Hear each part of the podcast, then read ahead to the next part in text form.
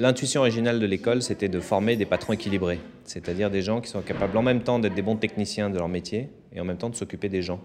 Et donc on regroupe une centaine de dirigeants et de professeurs pour les faire réfléchir sur la crise. Alors la crise, euh, c'est quelque chose d'assez compliqué. Ça change le rapport au temps, ça change le rapport aux autres, et puis ça change aussi le rapport à l'information. Euh, donc tout devient très compliqué, et donc on ne sait plus, donc on a peur, donc on hésite, donc on décide plus, donc on fait plus rien. La première question qu'il faut se poser, c'est qu'au fond, qu'est-ce que c'est qu'une crise? Et donc, ce qui est intéressant, c'est de se dire, est-ce que je mets l'accent que sur le danger, ou est-ce que je vais travailler la nouvelle opportunité qui se présente? C'est ça qui est important. Et c'est là où l'état d'esprit est intéressant. Selon que vous êtes rousseauiste ou hobbesien. Rousseau est un idéaliste. C'est-à-dire, au fond, on a tendance à regarder plutôt ce qu'on n'a pas, parce qu'on se dit, dans un monde idéal, il y aurait eu ça. Et ça, c'est très important au niveau du stress. C'est toute une posture qu'ont certaines personnes. Est-ce que j'ai épousé le meilleur homme? Est-ce que j'ai la meilleure école pour les enfants? Est-ce que j'ai fait la meilleure conférence? Autrement dit, on, fixe son attention plutôt sur ce qu'on n'a pas.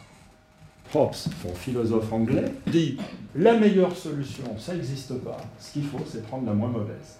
Et donc, lui, va regarder et si c'était une opportunité Alors que le rousseauiste va dire Oh là là, on est en danger. Donc si vous prenez crise en France, c'est forcément le côté rousseauiste. D'ailleurs, c'est pour ça qu'on n'a pas voté oui à la Constitution, des fois qu'on puisse faire mieux.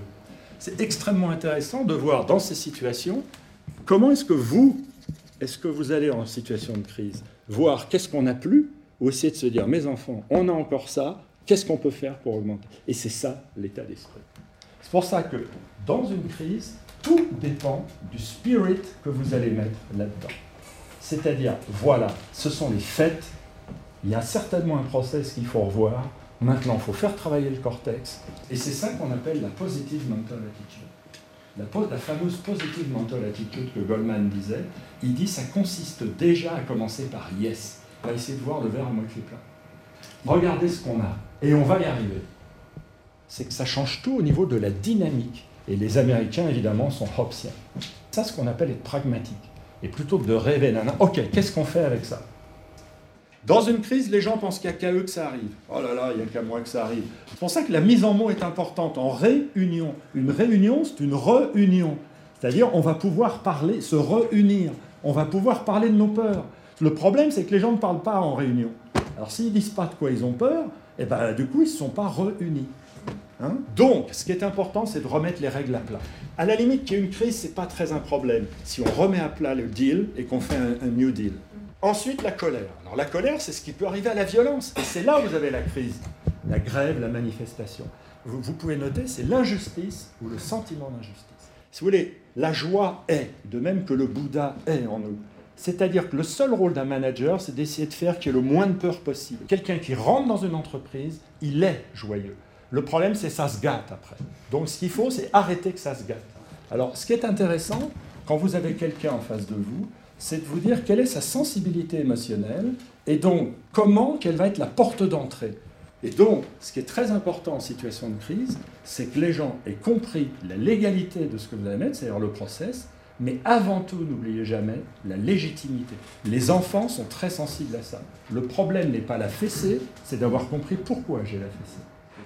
La crise, au fond, n'a jamais gêné. Elle rapproche même souvent les collègues. Le problème, c'est quel est l'état d'esprit.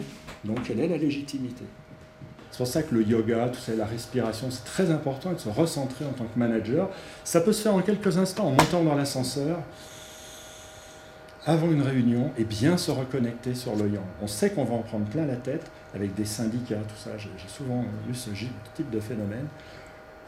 Et à ce moment-là, il faut vraiment rester dans le yang. Alors, j'ai terminé. Merci à vous.